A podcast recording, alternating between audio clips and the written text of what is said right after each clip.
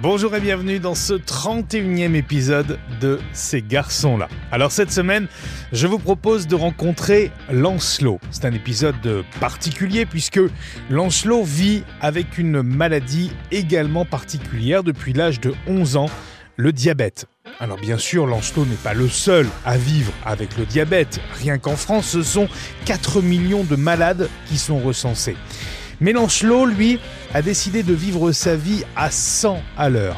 Une vie intense, et vous allez l'entendre, très sportive. Comme une provocation permanente à la maladie. Des défis sportifs comme par exemple une traversée de la France à vélo, mais aussi des engagements pour les autres, pour la recherche. C'est tout ça la vie de Lancelot. Alors je vous souhaite une très belle rencontre cette semaine dans ces garçons-là avec Lancelot. Bonjour Lancelot. Bonjour Nicolas. Lancelot, on va remonter le temps. Quel est le plus ancien souvenir que tu aies de toi étant jeune Alors, euh, le plus vieux souvenir que j'ai de moi, c'était euh, dans ma première maison avec mes parents. Je me vois encore euh, être sur la terrasse avec le beau temps, avec mes parents, ma famille. C'est un souvenir simple, avec la vue sur le château de, de, de Montreuil-Bellay à l'époque, j'habitais là-bas. Et euh, on avait une super vue sur la terrasse. C'est vraiment des souvenirs que j'ai, qui est simple, basique, mais qui me marque et qui est synonyme pour moi de bonheur et de bonne enfance. Est-ce que justement cette enfance, tu pourrais la qualifier de, mais t'as dit le mot, de simple? De simple, effectivement, ouais. Simple en quoi? Simple dans le fait que mes parents, en fait, m'aient toujours rendu la vie simple. C'est-à-dire qu'ils m'ont comment dire, gardé dans une bulle de bonheur. Euh, et puis m'ont en fait finalement apporté toutes les choses dont j'avais besoin. Et donc euh, j'étais heureux quand j'étais petit. Et donc du coup c'est pour ça que je qualifierais ma vie de simple. J'ai pas eu trop de contraintes étant petit. Qu'est-ce qui t'a rendu heureux? Le fait que j'étais avec ma famille, qu'on s'occupait beaucoup de moi. Ma mère, elle est très très attentionnée, elle a arrêté le travail pour pouvoir nous éduquer. Euh, et donc effectivement, c'est ça, le fait d'être comblé, euh, qu'elle ait pu combler nos besoins comme ça. J'ai l'impression qu'il y avait beaucoup d'amour dans cette famille. C'est vrai, euh, je, remercie beaucoup ma mère, mon père aussi, qui a été très attentionné, malgré le fait qu'il soit beaucoup plus dans le travail que ma mère. mais effectivement, ma mère s'est renseignée énormément, a lu des livres, participé à des, à des clubs de Lecce League. C'est quoi? La Lecce League, en fait, du coup, ça vient du mot euh, lait, Lecce. Euh, et euh, c'est un club, du coup, des mamans qui, qui, qui allaitaient leurs enfants. Et qui donnaient, du coup, des bons conseils, non seulement pour la nutrition, mais également, du coup, pour l'éducation. Du coup, il y a toujours eu cette bienveillance qui a régné du côté de ma mère. Ça, tu, tu les remercies pour tout ça? J'en suis reconnaissant tous les jours. Ça t'a changé, ça a façonné qui tu es maintenant, là? Je pense effectivement qu'ils m'ont euh, m'ont permis d'être euh, comment dire d'avoir ces qualités calmes et d'aller rechercher effectivement euh, cette bienveillance. Il était comment le, le tout jeune Lancelot à, à l'école? À l'école, bizarrement, j'étais assez turbulent. Ah bon? Oui. Malgré la très bonne, le très bon accompagnement de mes parents, j'étais un élève assez turbulent. Ah bon? Qui, aimait bien en fait euh, refuser l'autorité. J'ai toujours été comme ça, euh, je voulais pas aller en cours, je refusais. Et pourquoi tu voulais, voulais pas aller à l'école? Je voulais pas quitter ma maman. Elle me soignait trop bien.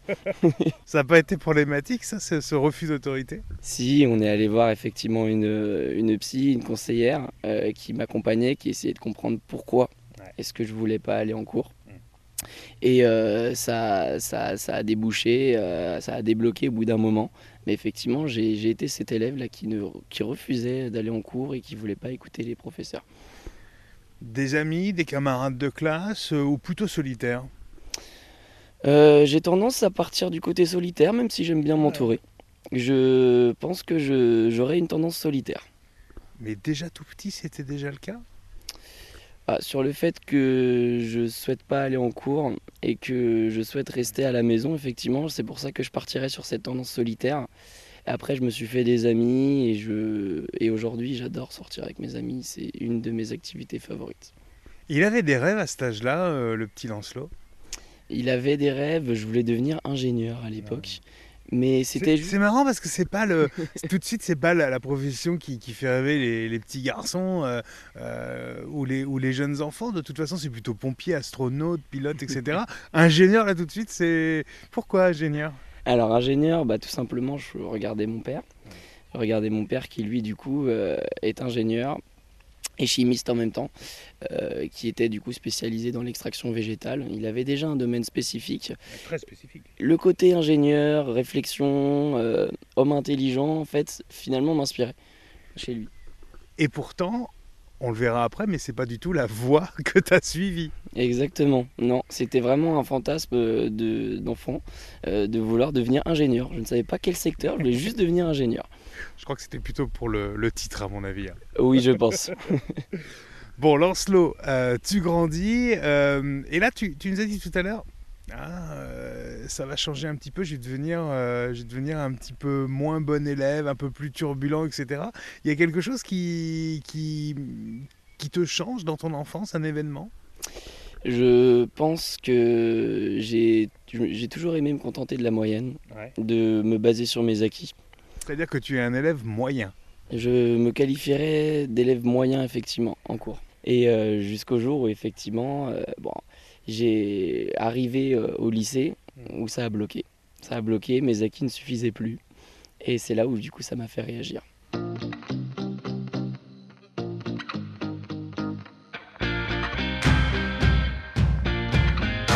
Il y a un événement un petit peu plus tôt, tu es jeune, tu as 11 ans, qui va profondément quand même structurer ta vie. Euh, on va dire que c'est un diagnostic de santé. Euh, avant de révéler ce que c'est, euh, qu'est-ce qui se passe? Quels sont les signes avant-coureurs? Tu as à ce moment-là 11 ans. Effectivement, alors j'ai 11 ans. Je bois beaucoup, ma mère est pharmacienne. Elle me dit que j'ai peut-être une infection urinaire ou une autre maladie que je ne connaissais pas à l'époque. Alors ça, c'est effectivement c'est le- les, les symptômes. Il faut dire aussi que dans le contexte, euh, tu as beaucoup voyagé et tu, reviens d'un pays étranger. Effectivement, je, je suis rentré euh, en avril 2013 de Madagascar. Madagascar où tu as vécu, c'était pour des vacances? C'était pour les... mon père, le travail de mon père. On était parti là-bas euh, pour habiter. On s'était installé, on avait pris nos affaires. On devait rester plus longtemps que prévu. Et, euh, pas fait et ça s'est pas fait. Non. Temps tu restes là-bas? On est resté trois ans et demi. Ce qui est quand même déjà pas mal. À cet âge-là, 3 ans et demi, ça peut paraître une éternité. Comment tu le vis, ça d'ailleurs, ce, ce, ce déracinement assez jeune comme ça? On vous prend de France et hop là, on vous met à Madagascar. Justement, pas très bien. Ah ouais Euh, J'ai connu déjà des, des déracinements auparavant. D'accord, c'est pas le premier là. Non.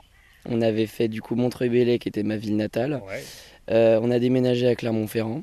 Et c'est de Clermont-Ferrand du coup qu'on est parti vivre à l'étranger, à Madagascar. Oui, parce qu'encore, bon, Clermont-Ferrand, ça reste en France, hein, évidemment. On est en Auvergne, mais alors là, Ma- Madagascar, pas du tout.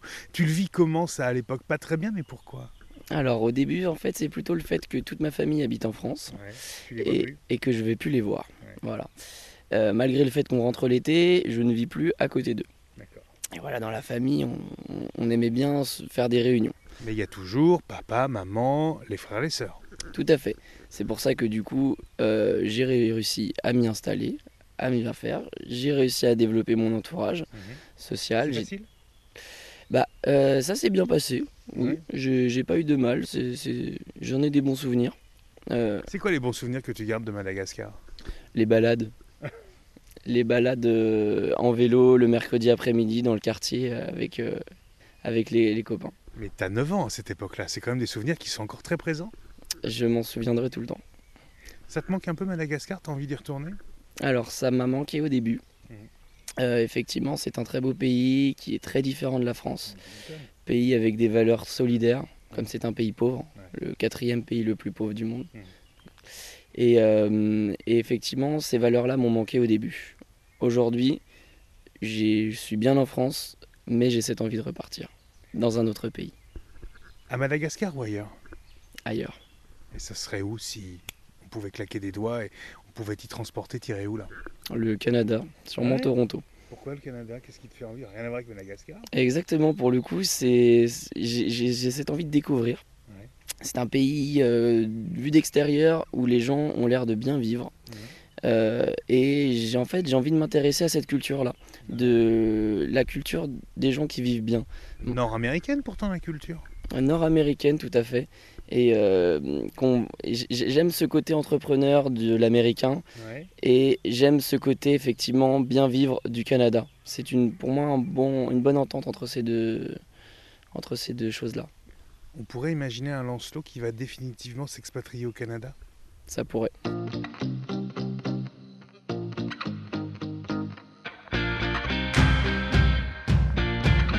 Tu reviens de Madagascar. Et là, il y a des petites alertes niveau, euh, niveau santé. On l'a dit, ta maman est dans le médical. euh, tout de suite, elle se rend compte qu'il y a des petites choses qui vont pas. Qu'est-ce qui va pas? Est-ce que tu te souviens des moments un peu précis à ce moment, moment-là de, de certaines scènes avec ta maman? Je me rappelle euh, encore effectivement échanger sur le fait, parce qu'il y avait une anecdote assez, euh, assez folle pour un enfant de 11 ans, c'est faire pipi au lit. Ah ouais? Faire pipi au lit à 11 ans, effectivement, ça nous a alertés. Et ça ne t'arrivait pas avant? Et ça ne m'arrivait pas avant, effectivement. Donc là, ta maman commence à se demander, euh, à se dire, il y a quelque chose. Ça commence à inquiéter évidemment, j'imagine, la famille. Qu'est-ce qui se passe? Effectivement, ma mère, du coup, qui a fait des études de médecine et qui était pharmacienne de métier, connaissait bien les maladies et donc les symptômes euh, du diabète. Et, euh, et c'est là où ça lui a mis la puce à l'oreille et s'est dit peut-être que mon enfant est diabétique. T'as 11 ans, en même temps, euh, les diabètes, c'est plutôt dans ces âges-là qu'effectivement, on va les, les- les diagnostiquer. Est-ce qu'à un moment donné, il y a une peur quand même chez, chez ta maman, chez ton papa? Alors ma mère qui connaissait bien le diabète, oui. Euh, elle savait ce que ça représentait.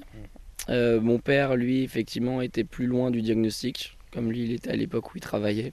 C'était plus ma mère qui s'en est occupée de ce, ce diagnostic-là. Va s'en suivre évidemment, j'imagine, Lancelot, une batterie de tests médicaux, etc. Euh, ça va pas être diagnostiqué tout de suite.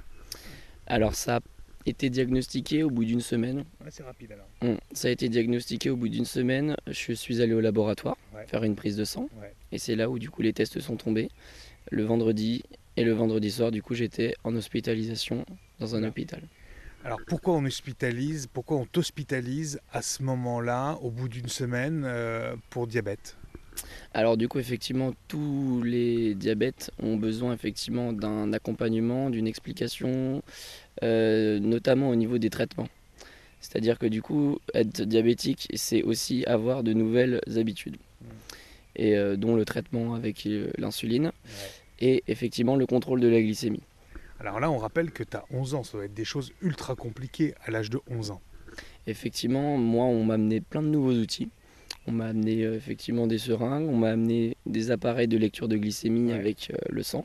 Toi, ça te dit, tiens, des nouveaux jouets, mais c'est pas ça. hein. Ah, Pour moi, c'était clairement des nouveaux jouets. Sauf qu'en fait, c'est pas du tout ça. Tu arrives à t'en sortir à l'époque de. Tu mesures un peu là. Parce que. Est-ce qu'on peut quand même rappeler en quelques mots le, le- le diabète euh, de type 1 Euh, Il y, a- il y a deux types de diabète hein, en France, hein, c'est, enfin, dans, dans- dans le monde. Alors, on a deux grands types de diabète. En réalité, il y en aurait même Trois. trois avec le gestationnel et quatre avec le diabète maudit. Ils représentent beaucoup moins d'importance. Alors le diabète dont type, de type 1 dont toi tu es atteint depuis l'âge de 11 ans, on est sur euh, 15 cas sur 100 000 enfants à peu près en France, c'est ça? Je dirais que le diabète de type 1 parmi les diabétiques représente 10%. Ouais. Voilà. Contre environ euh, plus de 85% pour les diabétiques de type 2. Le diabète de type 1, c'est celui que l'on dit génétique, acquis, c'est ça? Alors le diabète de type 1 du coup va être un diabète euh, qui peut se déclarer du coup par la génétique. Euh, et aujourd'hui les, les, reche- les recherches sont pas encore Ouais, très pas poussées. vraiment, Ils ouais. savent pas vraiment comment est-ce que ça comment est-ce que ça vient. Parce qu'effectivement moi en remontant dans mes dans ma famille je n'ai trouvé personne de diabétique. Bizarrement je, je, je mets à la place de celui qui va le transmettre. Le diabète de type 2, lui, c'est un diabète qui s'acquiert avec le temps en fonction de ses habitudes alimentaires, c'est ça? Alors le diabète de, de type 2 justement, lui va se positionner sur euh, un diabète lié à l'alimentation. Mhm. Et le diabète de type 1 va plutôt être lié au... C'est une maladie auto-immune en fait. C'est le corps qui va détruire ses propres cellules. en l'occurrence, c'est les cellules bêta du pancréas. Euh, euh, et, ce diabète-là euh, se, déclare du jour au lendemain sans forcément de raison, sans forcément de raison alimentaire. Il y en a qui disent effectivement qu'il y a des raisons psychologiques qui jouent dans, dans le déclenchement de ce diabète. On te le diagnostique, Évidemment, ça veut dire traitement avec lequel tu vis, et ça, on va y, revenir. Quelle est l'ambiance dans, la famille à ce moment-là? Est-ce qu'il y a un certain fatalisme? Est-ce qu'il y a euh, des craintes aussi? Ou au contraire, euh, on se bat et on va se battre? Au contraire, moi, j'ai vraiment pas ressenti ce sentiment d'inquiétude. Euh, bon, déjà, j'ai ma mère qui, qui s'y connaissait bien, donc ça, j'étais rassuré à ce niveau-là. Elle a toujours su bien me rassurer, euh, ma maman.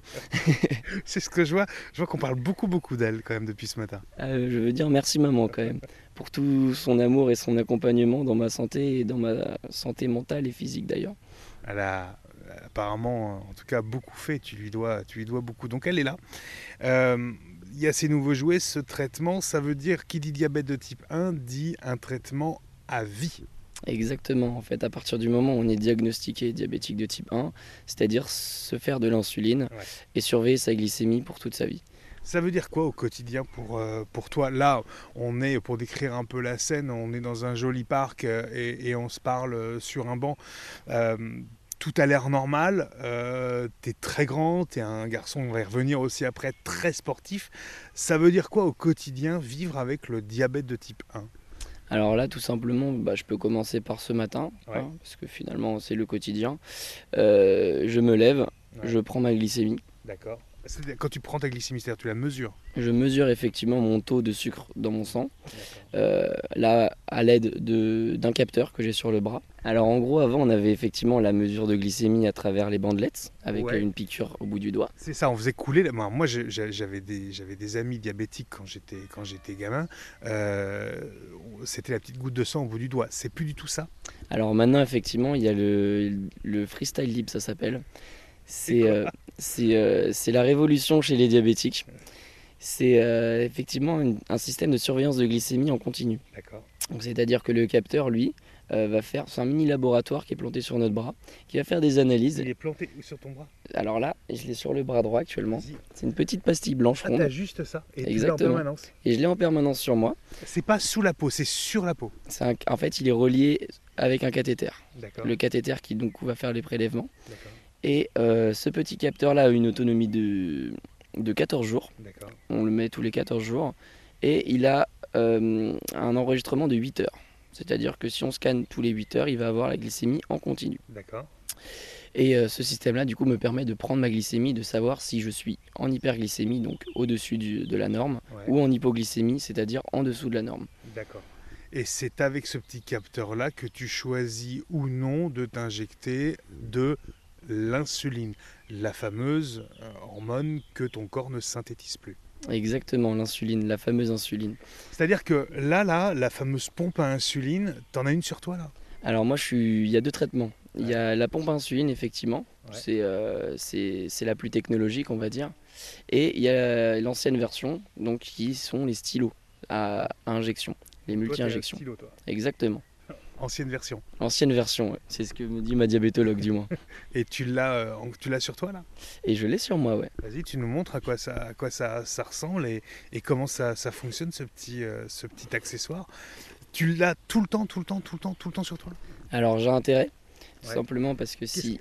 si tu l'as pas, qu'est-ce qui peut se passer? Alors si je suis en hyperglycémie, donc euh, si j'ai pas fait assez d'insuline et que je me retrouve en hyperglycémie, la, chose à faire, c'est de s'injecter de l'insuline pour faire redescendre le taux de sucre. Si je ne l'ai pas, à court terme, je vais avoir chaud. Mon corps, il, augmente en température et j'ai soif. soif. Là, il fait très chaud pendant qu'on se parle. Est-ce que la chaleur ambiante peut être un problème pour toi?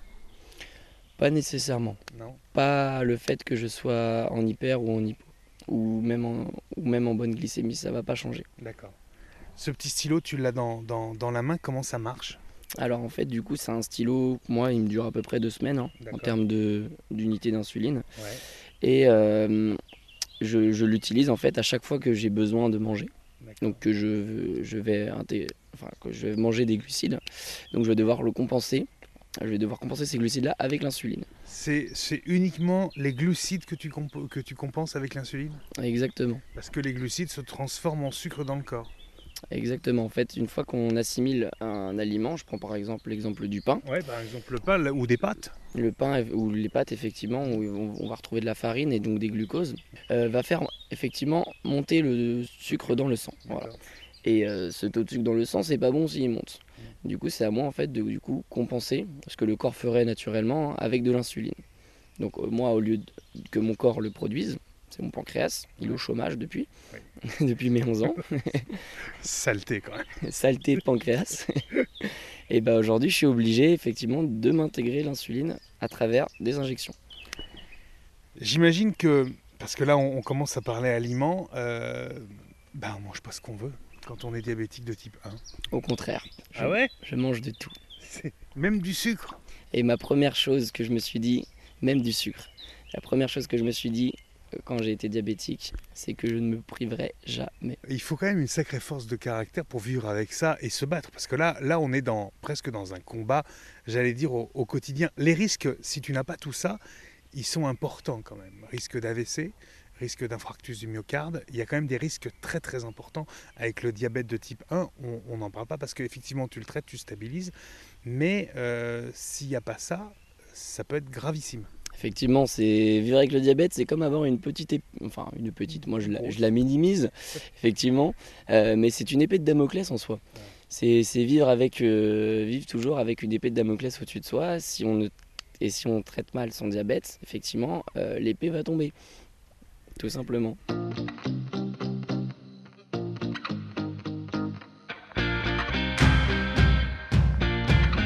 Lancelot, pour te battre, il y a quelque chose que tu as entrepris très tôt et ça fait partie de toi, c'est le sport. Alors, première question, mais est-ce que le sport, c'est facile euh, de pratiquer du sport, du sport intensif, on va le voir euh, comme toi, quand on est diabétique? Je pense effectivement que euh, faire du sport, c'est bon pour tout, qu'on soit diabétique ou non. Et quand on est diabétique, c'est même conseillé. À quelle occasion tu t'es dit, je vais vraiment faire du sport? Là, je vais m'y mettre. À l'âge de 11 ans, quand, on t'a annoncé le, le diabète ou, ou un peu plus tard? Alors j'ai toujours pratiqué, on va dire, euh, par le conseil de mes parents, une activité sportive. Comme par exemple? J'ai fait effectivement du judo, après je suis passé au volet, et après je suis passé, euh, j'ai fait du ping-pong aussi, j'ai touché un peu à tous les sports en fait, Euh, et je me suis mis après à la boxe. Et euh, effectivement, ce que, ce que j'aimais bien ce- le, le sport. J'étais déjà, on va dire, euh, euh, adepte de l'activité sportive. Adepte ou accro? Adepte, dans un premier temps. D'accord. adepte.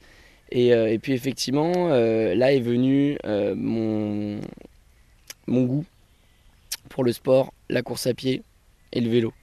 La piscine aussi? Et la piscine, effectivement, vient compléter le cycle du triathlète. Alors, c'est un sport, ce sont des sports que tu pratiques presque quasi quotidiennement. Parmi les défis que tu t'es fixés, on va revenir sur la médiatisation du, du diabète de type 1, mais euh, il y a un défi, moi, qui m'a alors carrément bluffé, euh, c'est traverser la France, oui, comme ça, à vélo. Euh, T'avais quoi? T'avais 20 ans, même pas?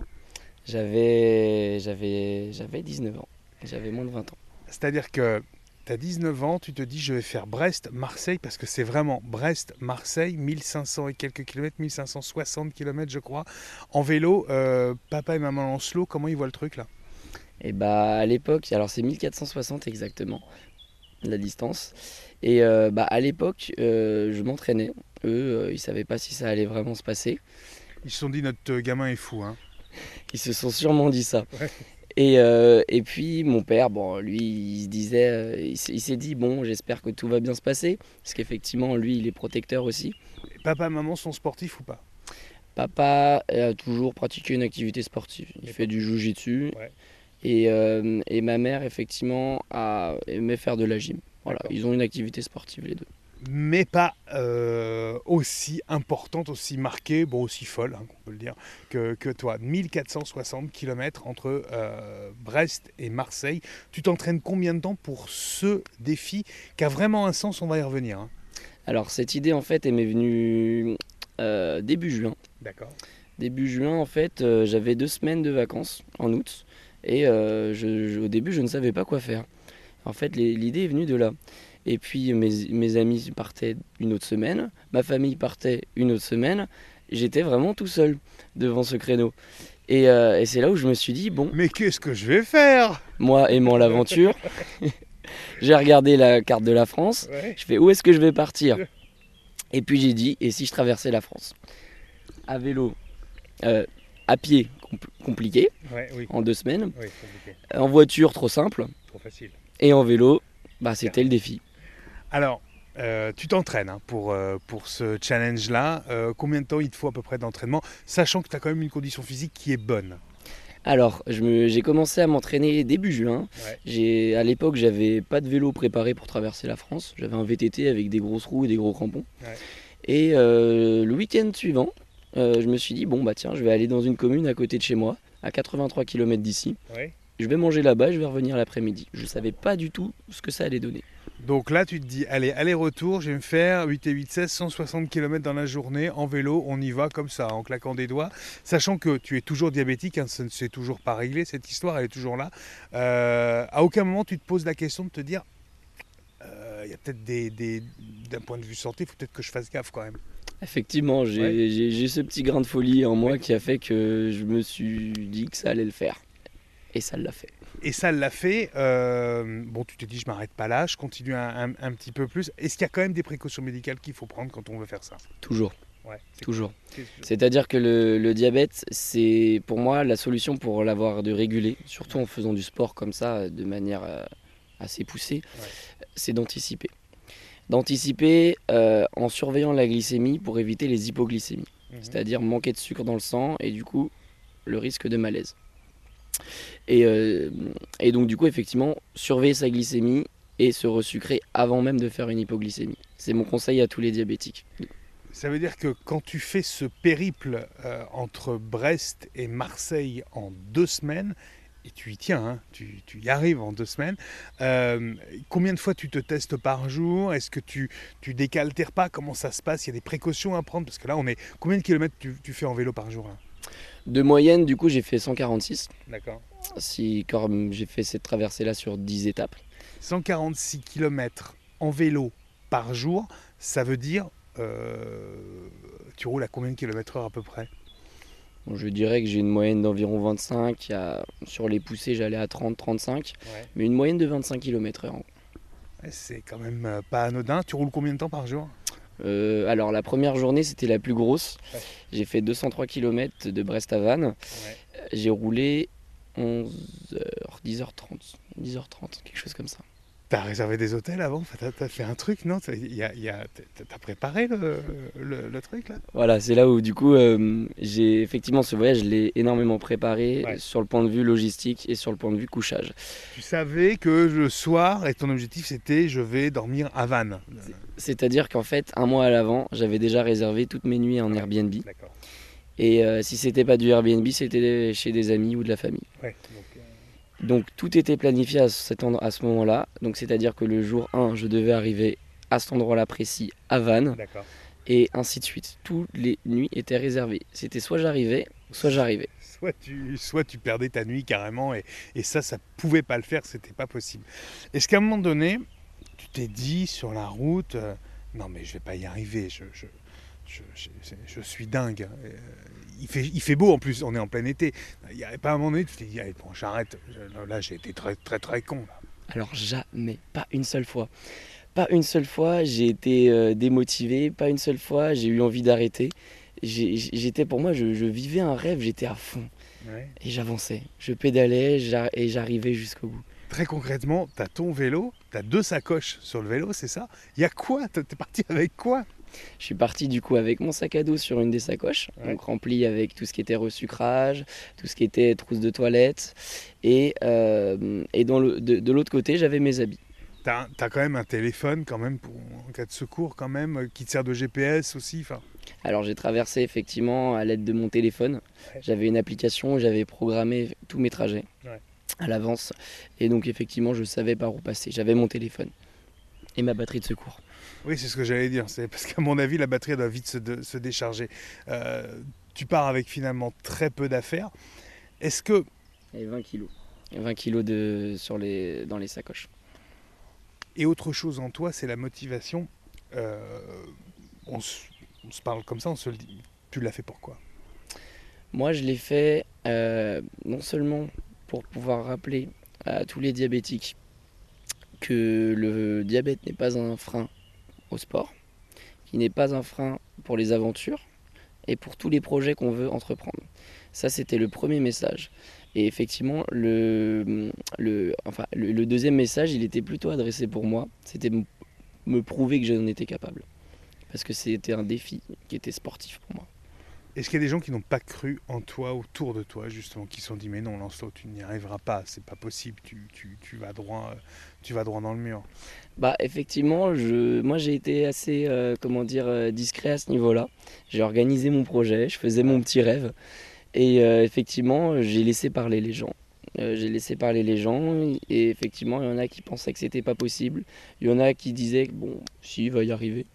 Et, et puis voilà, je l'ai fait et après ils se sont fait leur propre avis. Du coup, tu as, tu, tu agrèges autour de toi euh, plein de gens qui vont suivre un petit peu aussi ton, ton périple. Ça, c'est la magie des, des- réseaux sociaux et on laissera toutes ces informations dans la description du, podcast pour suivre parce qu'en plus tu as euh, sur un compte euh, dédié tu as très documenté la chose avec toutes tes stories etc jour par jour donc là on voit vraiment l'évolution l'évolution de la chose tu as reçu des témoignages de, de, de- de solidarité d'encouragement d'amour aussi peut-être? Alors effectivement, j'avais j'avais communiqué énormément sur mon compte. Euh, du coup, c'était From Brest to Marseille Ouais. euh, sur Instagram, où je publiais très fréquemment des stories. très très fréquemment Je, c'est un compte que je tenais déjà en activité avant même de partir. Ouais. Donc là où je montrais effectivement mes La entraînements, la préparation, euh, bah, l'achat du nouveau vélo, l'achat de l'équipement, je tenais vraiment au courant les gens qui, qui, qui commençaient à me suivre. Euh, et euh, sur ce compte-là, effectivement, je, je tenais une petite communauté à, mon, à mon niveau. Et effectivement, je recevais énormément de messages. J'en avais 25 à 30, 40 par jour. il y en a certains qui t'ont marqué il y a des témoignages de, comme ça qui t'ont qui t'ont marqué euh, qui t'ont interpellé? Alors du coup, j'avais deux types de personnes. J'avais les personnes, du coup, les diabétiques, ouais qui étaient là en mode euh, je suis trop content ce que tu fais, porte Ça fait, ça fait trop plaisir pour euh, tous les diabétiques que tu mettes en valeur euh, cette maladie et que tu mettes en lumière, en fait, tout Ouais. simplement. Ça fait connaître la maladie. Et euh, il y avait effectivement les personnes qui, eux, aimaient le projet, l'aventure, la- le, le- le- le fait que je traverse la France, qui suivaient et qui je partageais effectivement des paysages qui étaient assez sympas à regarder.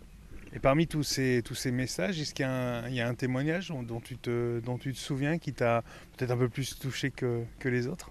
Ou des rencontres peut-être aussi Parce Alors. que j'imagine qu'à des moments, euh, bah, on, on rencontre aussi des gens qui nous suivent. Effectivement, j'avais une, c'était une maman Ouais, euh, de sa fille diabétique. ouais. et euh, qui, qui, elle, m'avait d'ailleurs payé la première nuit sur Brest. Elle m'avait réservé le Airbnb. Je, je la remercie encore. Florence. Merci à toi, Florence. Et euh, effectivement, elle m'a suivi tout au long. Elle suivait avec euh, sa fille le- le- l'avancée de, de, de ma traversée. Et on s'est rencontrés avant Marseille. Juste avant l'arrivée, elle est venue après son, son travail avec sa voiture. Elle m'attendait au bord vrai. de la route. Donc attends, elle t'avait réservé la nuit euh, à Brest, la première nuit, et elle, elle était de Marseille, donc elle t'a retrouvé à Marseille. Exactement, juste avant Marseille. Ça fait chaud au cœur ce genre de choses. hein. Effectivement, j'étais content de pouvoir mettre un visage sur des personnes qui m'envoyaient des messages du coup sur Instagram. Le fait de pouvoir rencontrer en vrai, en physique et de mettre un visage sur ces gens-là, ça fait vraiment plaisir et ça montre qu'il y a vraiment des vraies personnes en fait qui soutiennent le, le mouvement.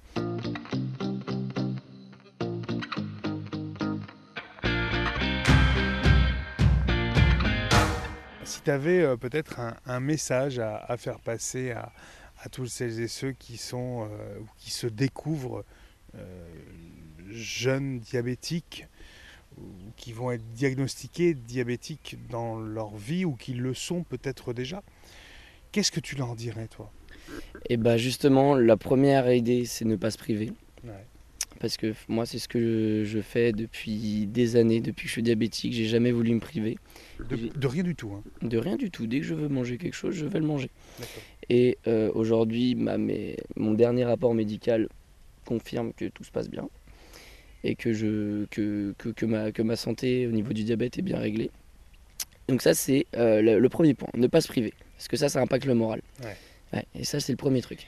Alors ne pas se priver, ok, mais euh, tu te dépenses, tu fais du sport euh, à, à haute dose quand même. hein. Effectivement, ouais. C'est ce qui m'aide aussi à lisser, euh, à lisser cette, Ouais.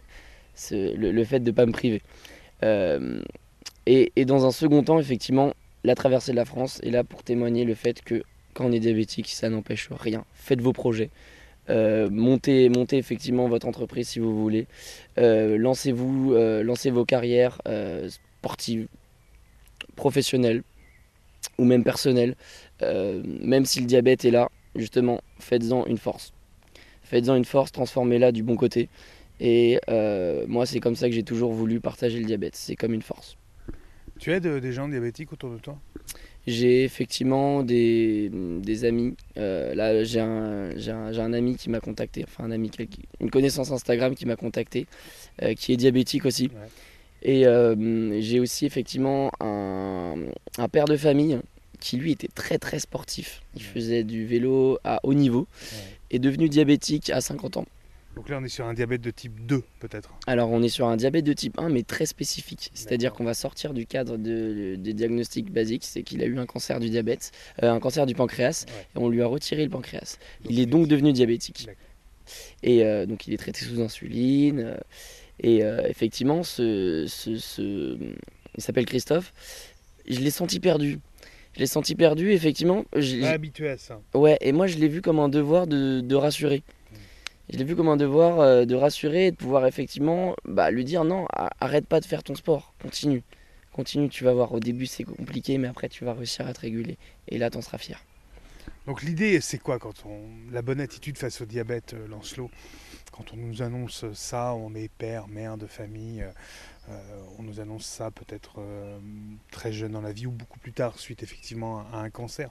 C'est quoi la bonne attitude face au face médecin? C'est quoi? C'est pas de baisser la tête, c'est de garder, de se tenir droit et de garder la tête bien relevée et de faire face? Au contraire, ouais, c'est c'est exactement, c'est exactement ce que je veux dire, c'est faire du diabète sa force. Ouais. Et, et montrer effectivement, parce que le diabète c'est quoi? C'est une charge mentale. En fait, c'est ça. C'est-à-dire qu'il part jamais en vacances. Il nous dit pas bon, salut Lancelot, je suis parti. Je reviens dans 15 jours, Ouais. tu peux ranger ta pompe à insuline, etc. Et- Exactement, il est toujours là. Donc, euh, et puis, en fait, faut tout le temps y penser. Tout le temps, tout le temps, tout le temps, tout le temps, tout le temps y penser. Et euh, T'y penses vraiment tout le temps? Il y a, il y a, à part quand je dors, tout le temps, il est tout le temps avec moi, il m'accompagne. Et effectivement, faire de, de cette contrainte-là, justement, euh, un trait de caractère, une sorte de rigo, une, sorte de rigueur, Ouais. une sorte de, de, de volonté et de goût de l'effort d'aller et de faire avec aussi, d'accepter. L'acceptation, c'est très important. Ça, effectivement, c'est un message à tous les diabétiques, c'est d'accepter leur diabète pour évoluer. C'est que comme ça qu'on évolue, c'est avec. Je vais te poser une question, elle est, elle est un peu plus intime, mais euh, cette maladie, elle est un petit peu intime quand même. Euh, est-ce que dans tes relations personnelles et aussi sentimentales, est-ce que le diabète peut intervenir, peut, j'ai envie de dire, interférer précisément, peut te causer nuisance, de façon directe ou indirecte d'ailleurs? Je pense effectivement que oui, Oui. ça peut poser effectivement nuisance Comment Euh, Peut-être pour toi ou pour d'autres sur des personnes effectivement qui vont penser qu'on en joue. D'accord. Et moi justement j'ai toujours voulu prouver le contraire. Que moi j'ai jamais voulu me plaindre par rapport à ça. Et pas dire bah non je peux pas faire ça parce que voilà je suis en hypo ou je peux pas faire ça parce que je suis diabétique. Alors que ça je pourrais effectivement en jouer. Mais effectivement moi je ne veux pas. Et, euh, et effectivement le fait que des gens du coup pensent qu'on en joue, et bah du coup vont, vont nous voir d'une autre manière. Et effectivement ça ça pourrait porter préjudice.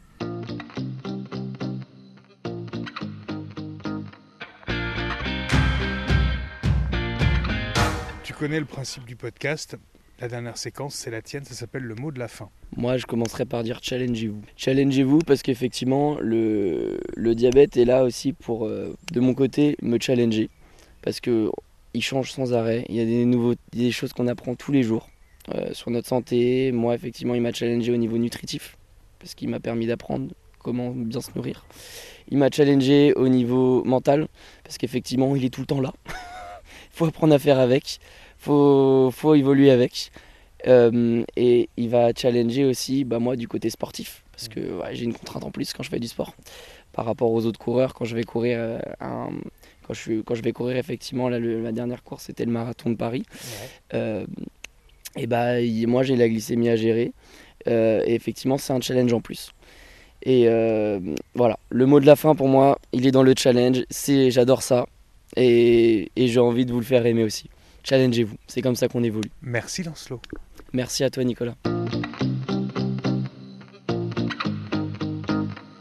Voilà, c'est tout pour ce 31e épisode de ces garçons-là. On va se retrouver très bientôt avec de nouvelles rencontres évidemment un rythme un peu plus soutenu cette année. On est passé euh, sur des rencontres euh, hebdomadaires chaque dimanche pour continuer et pour accentuer le rythme évidemment euh, du podcast. Et puis, et puis on vous retrouve évidemment toujours sur le compte Instagram ces garçons-là.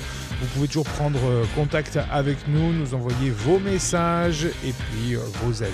Forcément, ça nous fait toujours très plaisir de vous lire ce que l'on fait à chaque fois et on essaye forcément de vous répondre au plus vite. Merci de votre fidélité à ces garçons-là et rendez-vous la semaine prochaine.